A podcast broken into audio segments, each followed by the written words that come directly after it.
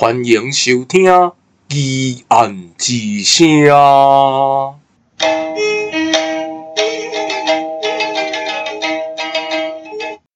疑案之声呢，是重大历史悬疑案件调查办公室在这个 Podcast 的一个新的企划啊，就是在喜剧谋杀季与季之间的季度制作，呃，卡卡在中间的。但是我本来以为它是一个电档的节目，但是后来发现做起来，它其实比喜剧谋杀的难度更高了一些，因为它还要逼着我去看很多的资料，就是我要谈的可能是我已经看过的电影，然后漫画或者是小说。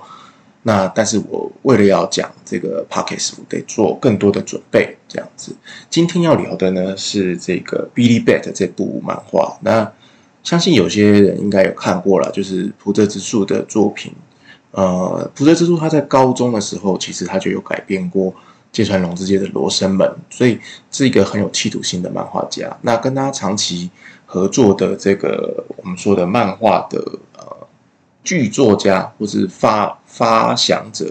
提案人，就是。帮忙发想漫画内容的，那同时他也是小说家的这个长期上志老师呢，他们两个人的合作关系，呃，总共完成了八部作品，包含今天讲的这个《Billy Bat》，还有另外一个就是《Monster》跟《二十世纪少年》。那我如果讲《二十世纪少年》，应该就还蛮多人有看过，因为他后来有有拍拍成影视，他有影视化嘛，这样。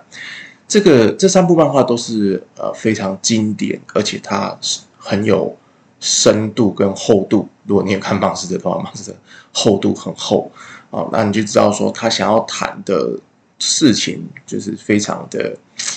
嗯，很很日本，很历史，然后也很多的悬疑，然后很多的这个呃思辨，就是他的漫画里面是会带你去思考的。那但他不是是。他不是要说教式的那种，他就是会让你顺着在读的过程当中，你就会不断的反省你一直以来看世界的方法是不是有点需要呃做修正或是做调整这样。那《Billy Bat》这个漫画呢，它的第一部，它的第一部第一集就是第一卷，它的这个时间开头是差不多抓在呃一九四九年，就是战后。日本正在复苏的那个那个时间点，那他从那个时间点呢，他先谈一个事件，叫做下山事件。呃，如果想要知道下山事件的这个，就台湾现在有出一本啊，其实就是我们家啦，林语出版社出版的呃下山事件最后的证言这样。那这一部呃纪实作品，而且重新的爬书呃下山事件的真相，而且它叫做最后的证言，是因为。呃，作者柴田哲孝呢，他其实是在一次的这个家族的聚会当中，然后在法法会的时候，在整理那个他祖父的一些遗留下来的东西，然后呃意识到说，祖父似乎在那个年代动荡的年代呢，是从事间谍工作的。然后他其实很戏剧化，他的开头其实很戏剧化，就是说那天他跟他的姑婆对话，然后姑婆就。呃，很不经意的说出啊，那件事件说不定就是哥哥做的吧？啊，那那件事件，然后开始听说，那是他就一听到说是那件事件，就开始追问嘛，然后问问他说可能是下山事件这样。那大家第一个开始然后是呃，可能他的那个祖父杀的，但是呃，姑姑姑就是就是其实姑婆啦，姑婆姑婆其实也。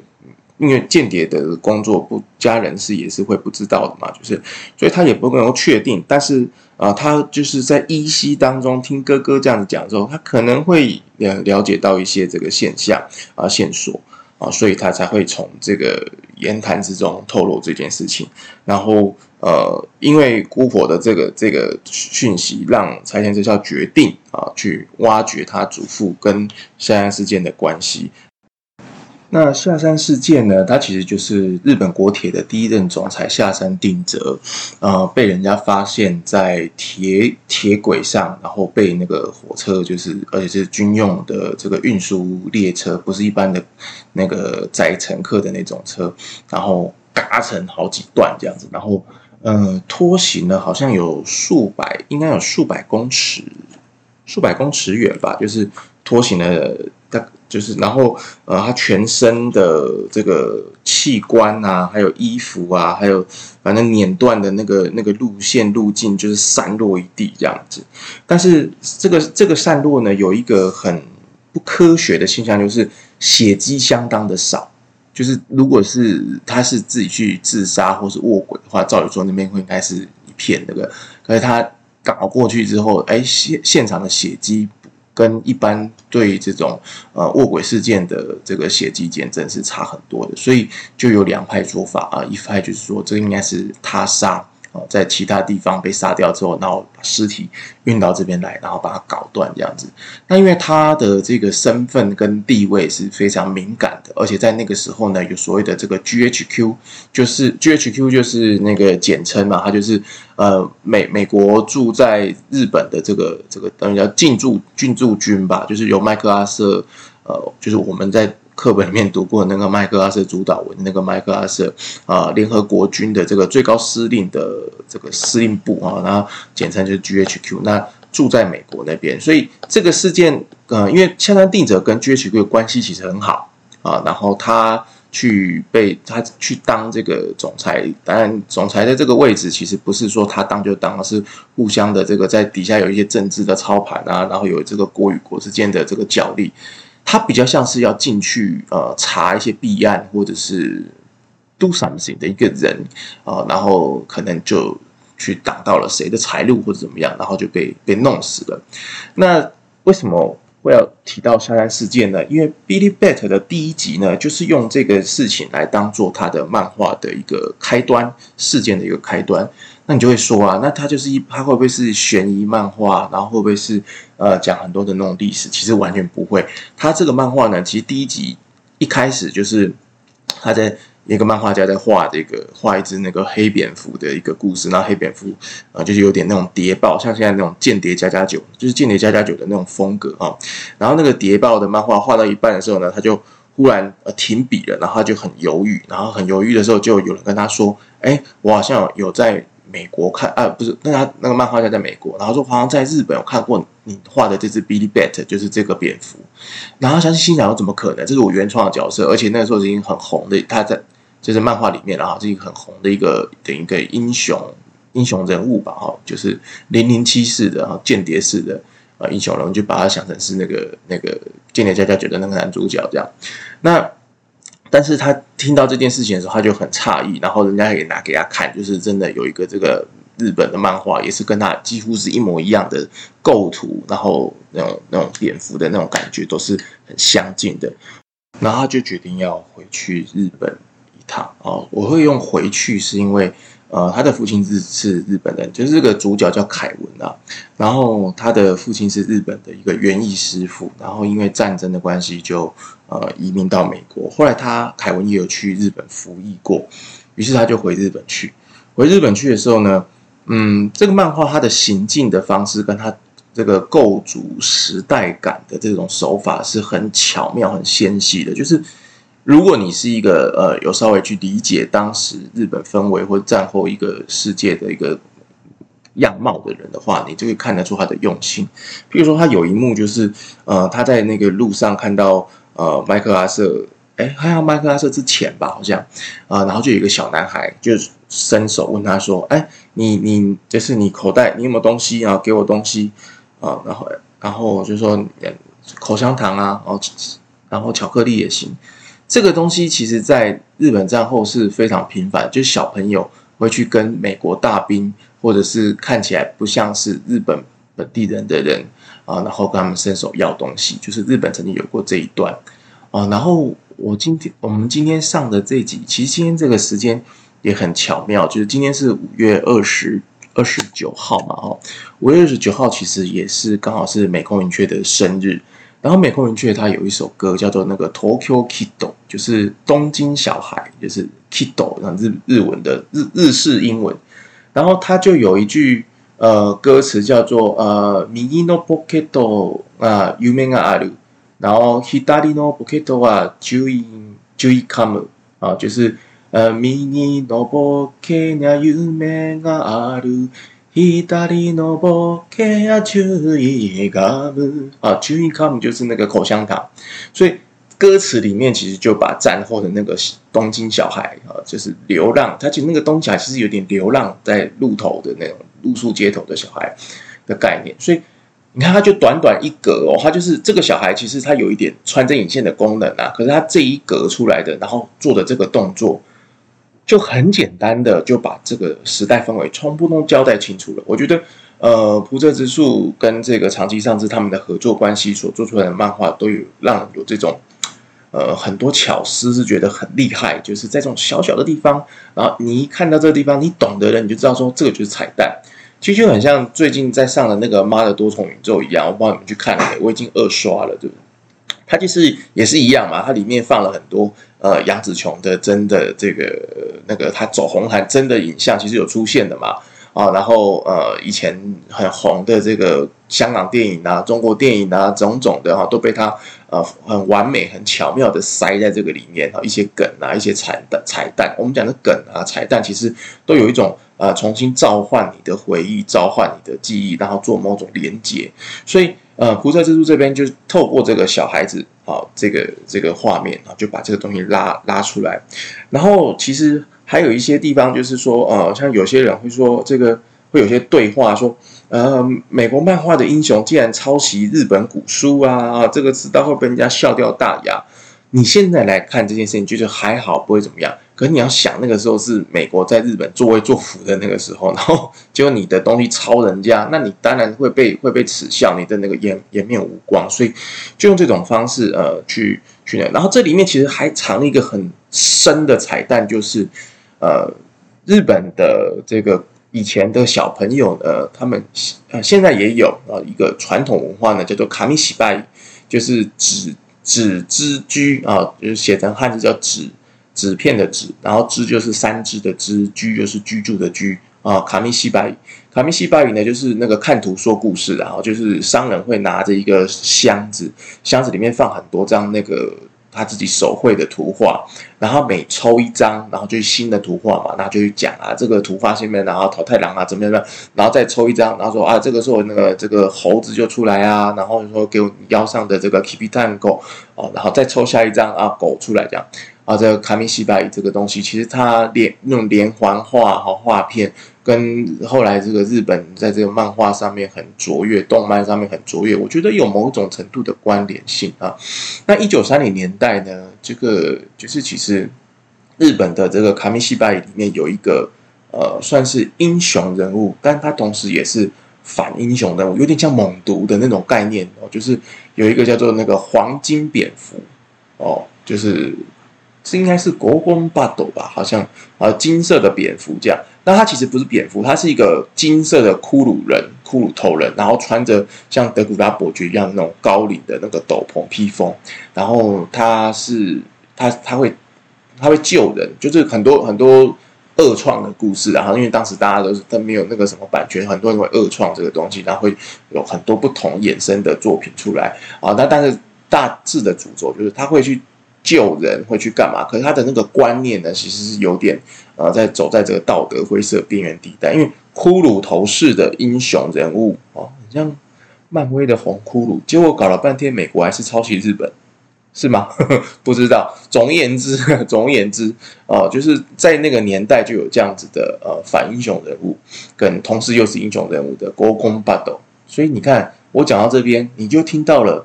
这个 Billy Bat，其实他就是。向国光八斗在做致敬啊！他用这个蝙蝠的这个梗，为什么？为什么不是蛇？为什么不是乌龟？为什么是蝙蝠？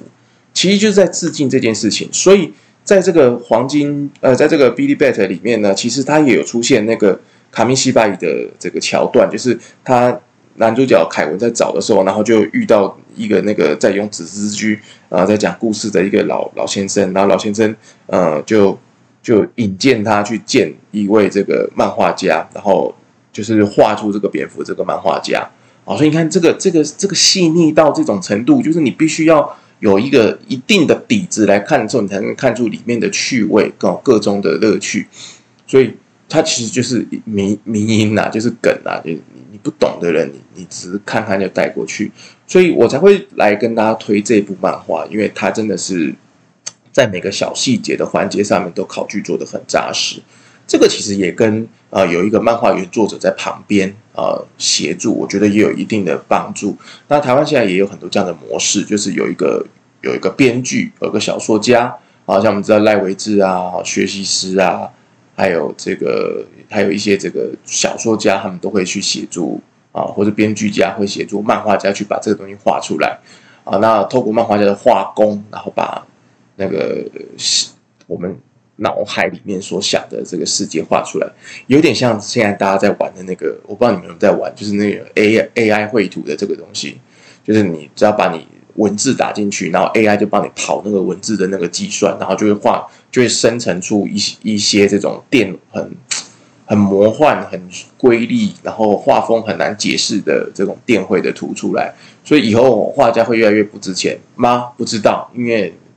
这个已经有 AI 写诗了嘛，然后现在 AI 画画，然后 AI 写小说，那但是艺术到底是要如何去定义它哦？然后这个东西要如何再应用啊？还没有人能够给出一个答案。哪一天 AI 拍电影也有可能啊。总之，这这个东西其实跟漫画原作这个概念有点相像啊，就是请一个画工很好的人啊，然后把我的这个想象呢展现出来，这样。好，那 Billy Bat 呢，他。引荐到这个，看到这个漫画的漫，这个画漫画的这个漫画老师的时候，其实有一段，他有一段这个描述一样，他又他又藏了一个很深的东西。就是这个漫画老师，呃，他知道，他一看到那个凯文来找他的时候，他说：“啊，你看到蝙蝠了？你是看，呃，是白色，就是你可是看到白色还是黑色的蝙蝠？”好像这样问他：“你看到白蝙蝠还是黑蝙蝠？就是蝙蝠有善有恶。”你看，又是国公八斗哦，就是他一直在把这个东西呃召唤回来。所以你如果呃没有没有听过、没有看过的话，其实是还蛮可惜的啦哦。好，那他召唤回来之后呢，他就画了，他就在纸上画了一个杯子，然后说说，哎，我们漫画家每天在做的事情都是这样，就咻咻咻咻，然后就画一个杯子，画一个房子啊。可是呃，那我们当初会画这个杯子是谁教我们的？所以是我们看了人家的画，然后学会了画杯子。那呃，是不是这也是一种抄袭啊？我们如何学的这个画法呢？啊，因为我们模，然后凯文自己讲过答案，因为我们模仿了人家的画法。那然后漫画家在问他，那我们模仿的那个人，那他是怎么学会的？然后还是模仿别人，然后模仿模仿再模仿别人，模仿模仿再模仿别人。然后漫画家说，那最初使用这种画法的人，最一开始画这个杯子的人，他是怎么画出来的？然后说，说到头来，他就说，他就讲结论：有人先画在岩壁上，就这个杯子，有人先画在岩壁上面，墙石墙，就是史前时代的人类嘛，他就先画了一个牛啊，画什么东西，然后人类看到之后呢，才陆陆续续有，哎，原来杯子要这样画，牛要这样画，这边。我们看起来好像是他们在对话哈，就是他在讲一个这个譬喻的东西，但实际上这个就是艺术起源论的一个论点，就是艺术的起源论啊。有有人说文学起源，但是不止文学，然后整个艺术都是这样。艺术的起源论有好几种说法，其中一种说法是叫做游戏说，就是艺术啊、文学啊、音乐啊，或是美美术这东西，它是在人跟人之间消遣，在同乐同欢的时候。那所发展出来的一种游戏的东西，就是啊，我今天忽然想要呃很开心的唱歌啊，然后唱了歌，大家一起跟我开心唱歌，于是就以前没有没有文字，然后就哼哼哈哈，然后哼一堆东西，开始慢慢有调子。那壁画也是一样，我今天画壁画，就是我今天遇到了呃很好很美好的事情，然后我想要跟大家分享，然后在这个晚上萤火晚会的时候哈，就在壁画上面画画，这是一种。说法，那另外一种说法就是他讲的这个壁画的这个叫做模仿说，就是我在画这个壁画，或是我在唱这个歌呢，其实我是在叙事，我不是只是游戏，我在叙事，我在讲一段我的这个故事。然后我画完之后呢，看到这个的的人，然后他也开始，哎，他也学会了这个叙事的手法。那可能我画杯子比较圆，然后他画的杯子可能比较比较瘦，哦，画的比较扁。然后开始慢慢慢慢才有不同的差异去分支出来，所以呃，我另外一个很悲观的说法就是说，我们现在的这个所看到的所有的艺术作品，就是已经没有原创了，就原创的东西已经消失了。这个是有点悲观，但是实际上就是如此。就是你把很多的作品放在一起，你会发现他们的脉络、他们的套路、他们的那个架构其实是差不多，就永远你可以找到可以跟他很像的，或是可以跟他一样的这样子的东西。譬如说，妈的多重宇宙，那多重宇宙穿越的这个东西，然后呃，你做的 A 行动，然后影响了 B 啊，B 行动影响了 C。这样子的作品其实很多啊，然后穿越的这东西也很多。那它其实是架构是一样的，只是在这个架构一样当中，在模仿的过程当中，我要讲的那个内容是什么？然后我如何把我的内容跟我的架构，呃，做出一个更好的对话，然后更好的连接，然后让读者有更多的想象。我觉得这个才是成功的作品。Billy Bat 今天他就是有做到这样子的一个东西，他在探讨模仿，在探讨历史。在探讨很多的这个东西的时候，他都是呃用一种很轻盈的手段、哈手法，然后来谈，然后包括他后来要谈第一集要谈的这个呃下山定则的这个刚刚讲的下山事件的时候，他其实也是一样，他就是呃这个刚开始就是最后一次有人看到下山定则，哦，有两个说法，一个是说有人看到他走在铁道上了，那这个。这个不不是很可考啊，那但是一个可考就是说，他最后是他要出门，然后就请了司机，司机就开车载他，载他的时候呢，他就呃说什么，他要去山山岳哈买东西，然后又要去白木屋哦买买东西干嘛的，然后又在那个去去不到，就路还没走到，就他忽然就说啊，不要等一下右转好了。然后就哎又又右转，然后右转之后呢，就到那个车站，然后看到车站，哎不不，他就是左转好了，反正就在他就在这里面兜圈子，然后司机觉得很奇怪，就是跟以往的总裁的那个路线是非常非常不寻常的。那至于为什么会这样子兜圈圈呢？就是你们回到我们节目刚开始讲的这本呃下山事件最后的证言啊，你们可以去买来看看，他会用。呃，几个不同的角度去理解为什么要这样做。有一说是在躲避监视啊，有发现有间谍或什么。那有有也有别的说法啊，他其实真的要去见某个人或者怎么样，然后他可能反正有他有他的秘密就对。但是在呃下山事件的最后的证言这本里面呢，他就有很多的这个角度，因为他从他的这个祖父这边呃获得了一些情报，获得一些内容是。以往研究下山事件的人呢，没有去，还还没有得到，因为是在他祖父的书房嘛，哈，自祖父自己的东西这样。那研究下山事件比较有名的，就应该就是呃，这个松本清张吧。他这个在日本的黑雾里面，就第一篇好像就是在探讨下山事件，我没有记错的话。那因为这个就是日本战后一个呃下山事件。啊，然后呃，山鹰哎，山鹰事件嘛，就是山就是一二三的山，老鹰的鹰，然后还有松川事件，就是松树的松，河川的川，等于是呃国铁三大案件啊，都是就是未解未解决的悬案，就对。然后其实它都是跟国家的利益有互相冲突啊，然后。美国、日本之间的财阀之间的冲突所所产生的这个东西，然后呃，松本清张他也有他的一个观点啊。可是这本最后的证言呢，因为他最后拿到的这个东西是前人所没有的啊，你们就可以去看看他是怎么去爬书。在 Billy Bat 里面呢。他也画出了，他有好几个版哦，整整页都留给下山定则总裁，就是画他的脸部啊、表情这样子，然后呃，他的路线啊，怎么怎么走的，怎么怎么在这个当中转来转去，他其实都呃稍微有画到，稍微有提到这样子啊，然后呃，他也有用了一个观点，就是因为当时下山事件发生之后，那他身体被搞鬼之后，那就要验尸嘛，验尸的时候。其实验尸的这个第一时间的报告出来，就是说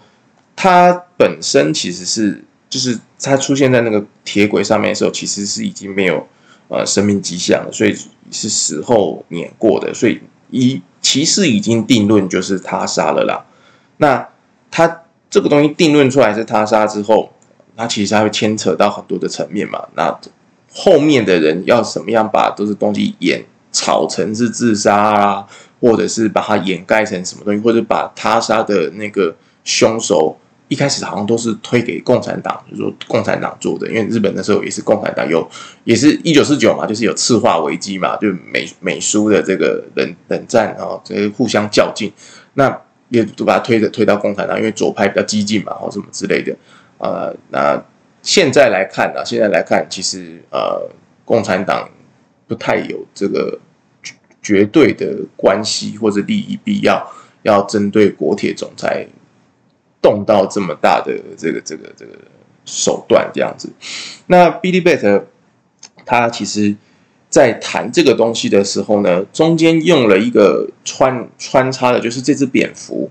这只蝙蝠它的给它的那个形象呢，其实啊。还蛮卡通化的，那他是二十二十集，总共二十集，他总共画了八八年、七年还八年、八年，就是很长的一个连载，这样。中间还有断过一阵子，但是后来现在把它补完了，所以他已经二十集已经全部都出完了，所以你们不喜欢追番的人，你现在可以把它一口气一个晚上就把它读完，虽然那个会有点难，因为里面会塞很多很深厚的历史这样子，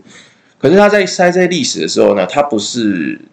照的这种线性叙事，它是跳跃式的叙事，所以它的这只蝙蝠，它给它的这个设定，其实是一开始最早最早是呃，好像是陨石吧，还是还是什么东西，就是跟着那个天体的这个冲突，然后呃，月亮跟月亮的运行，我、哦、有。看有点久，有点忘了，就跟月亮有关系。反正就是从宇宙来的，然后一个蝙蝠。然后原始人他们看月月光的时候，就看到啊蝙蝠，然后就开始在那个墙壁上面画蝙蝠。就是这个，就是第一集漫画家讲这件事情的哈。那接下来就是壁壁画，那时间其实有点跳，马上就跳到呃。那个犹犹大的事件啊，就是耶稣基基督的那个那个那个什么，他的叛徒啊，犹大的事件啊，最后的晚餐，然后一跳就再跳到呃，西班牙也有发现这个洞窟里面呃有那个蝙蝠。那为什么要跳西班牙呢？因为他要借他要带一个人进来，就是很重要的就是那个沙乌略啊，沙皮耶鲁就是日文叫沙皮耶鲁，他要带沙乌略进来，因为带沙乌略进来之后。沙乌略他是后来在日本传教嘛，所以他就可以透过这个东西说，等于是蝙蝠的这个形象是透过传教的方式从呃从西方来到日本啊，然后再从日本影响到凯文漫画家去画这个漫画，所以他就把这个线串起来了啊。那这这个都是。它散落啊，它不是顺顺的讲。我现在是，我现在是把它整理起来，顺着就我的记忆把它整理起来，顺着讲。大家其实是散着讲的，然后它有很多抽丝剥茧的部分啊，所以我也不能讲太多啊。我现在讲这个起起源这个部分啊，其实你们可以慢慢去看。然后接下来就是呃，到了这个就是一九。哎，一好像中间还有一些跟战国时代有关系，对吧？我没有记错的话，然后一再来就是跳到一九二零年代，就是刚刚讲那个卡米西巴伊的这个东西哈，然后呃有一些蝙蝠的这个画画绘画出来啊什么的，然后再来就是我们今天所讲的这个下山事件啊，中间也有一些啊跟日本战战间期啊战前的一些这个悬案，然后反正最。最惊人的也是花最多笔墨的啊，大概就是下山事件这个开头，然后紧接着下接下来的呃山阴事件，它连连两件事件是两件事件历史上好像同一个月发生吧，我没记错，那他就是赶快就是接着这样子下来，我我觉得如果日本人在看这个漫画的时候，一定会很有感触，因为这是就因为他们就对他们来说，这，就很像。呃，在回顾二二八，回顾美丽岛的那种那种概念吧。我虽然不知道现在台湾人回顾二二八，回顾美丽岛，你们会想到什么？但是对日本来说，呃，谈到这种东西，其实很快就会回顾到那样子的状态。这样，那下山事件，呃，甚至啊，甚至，呃，有人说啦，有人说，其实下山总裁、下山定则，他就是第二个张作霖，就是你看铁铁轨有没有铁道，然后那个政治谋杀。这这个东这个东西，所以你你会你会在很多的这个历史当中找到呃很可怕的共通性，很可怕的这个连结关联性。有的时候是同一个人同一个案子去做出来的，有的时候可能他就是就是刚好哦很相似的事情反复的在发生。那他 Billy Bat 他在谈日本跟美国之间的关系，然后所以像那个甘乃迪暗杀事件啊，也有也有出现在这个他的这个描述里面，也是跟而且也跟这个蝙蝠有关系啊，所以他要怎么样把这个蝙蝠一直不断的塞到这些历史里面，然后跟这个漫画家的这个一开始的漫画家啊，一直到后面的这些人物里面，然后都要跟这个蝙蝠有关联。我觉得在他在塞的过程当中，他完全不会让你觉得突兀，哎，就是蝙蝠每次出现的地方。哦，有的时候是漫画，有的是墙壁，有的时候是呃涂鸦，有的时候是这个呃，就是很很偶然看到的一个，就是它其实是有一个卷物啦，它有有个那个 makimono 古时候古典古时候的卷物，然后呃在在传递啊，被被偷来偷去啊，然后大家在争争这个东西，它让蝙蝠出现的那个时间点都不会很突兀，就很自然，好像就是。真的有一个这么样一个东西，然后影响着战后的美美日关系，这样啊，然后但因为我刚刚有提到啊，它其实跟月亮有跟月亮有关系。那当我讲到跟月亮有关系，当我讲到美国，当我讲到日本，当我讲到历史事件的时候，你们应该就会想到，接下来它就会画到阿波罗计划。因为阿波罗计划也是一个很大有一个很大阴谋论的东西，所以这里面也藏了很多这样阴谋论的东西，会跟它呃连接在一起啊。所以到月亮上，就是之前不是说那个中国人射射火箭太空梭到那个什么月亮上面，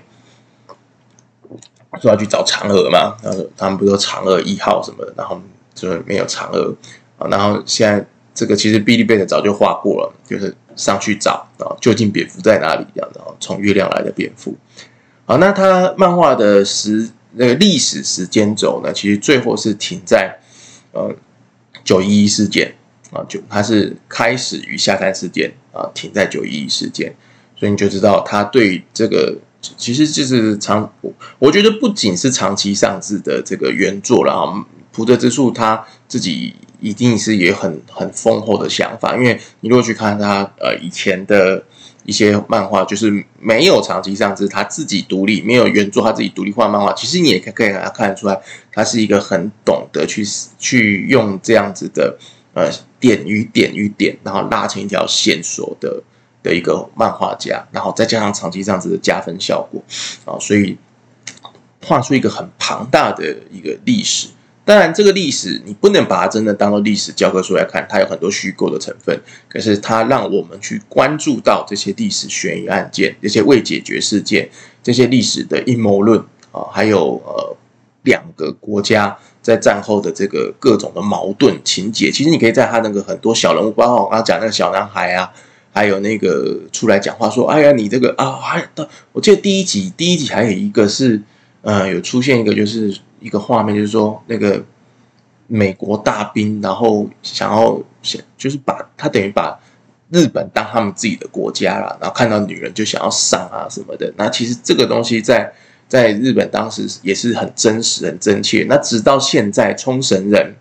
呃，也也是一直在抗议，就是反对美国总是在这边练兵，在自己的。在他们自己的国土上面啊，自己的国境上面，然后一直有这样的东西，而且呃，美国大兵的确在那边惹了很多事情，也有出过人命，说也有也有性骚性侵的案件种种，所以冲绳人一直对这件事情一直有有抗争，但是显然美日的关系呃不太把冲绳人的这个声音放进去哦，还是这个一时半刻还没有解决，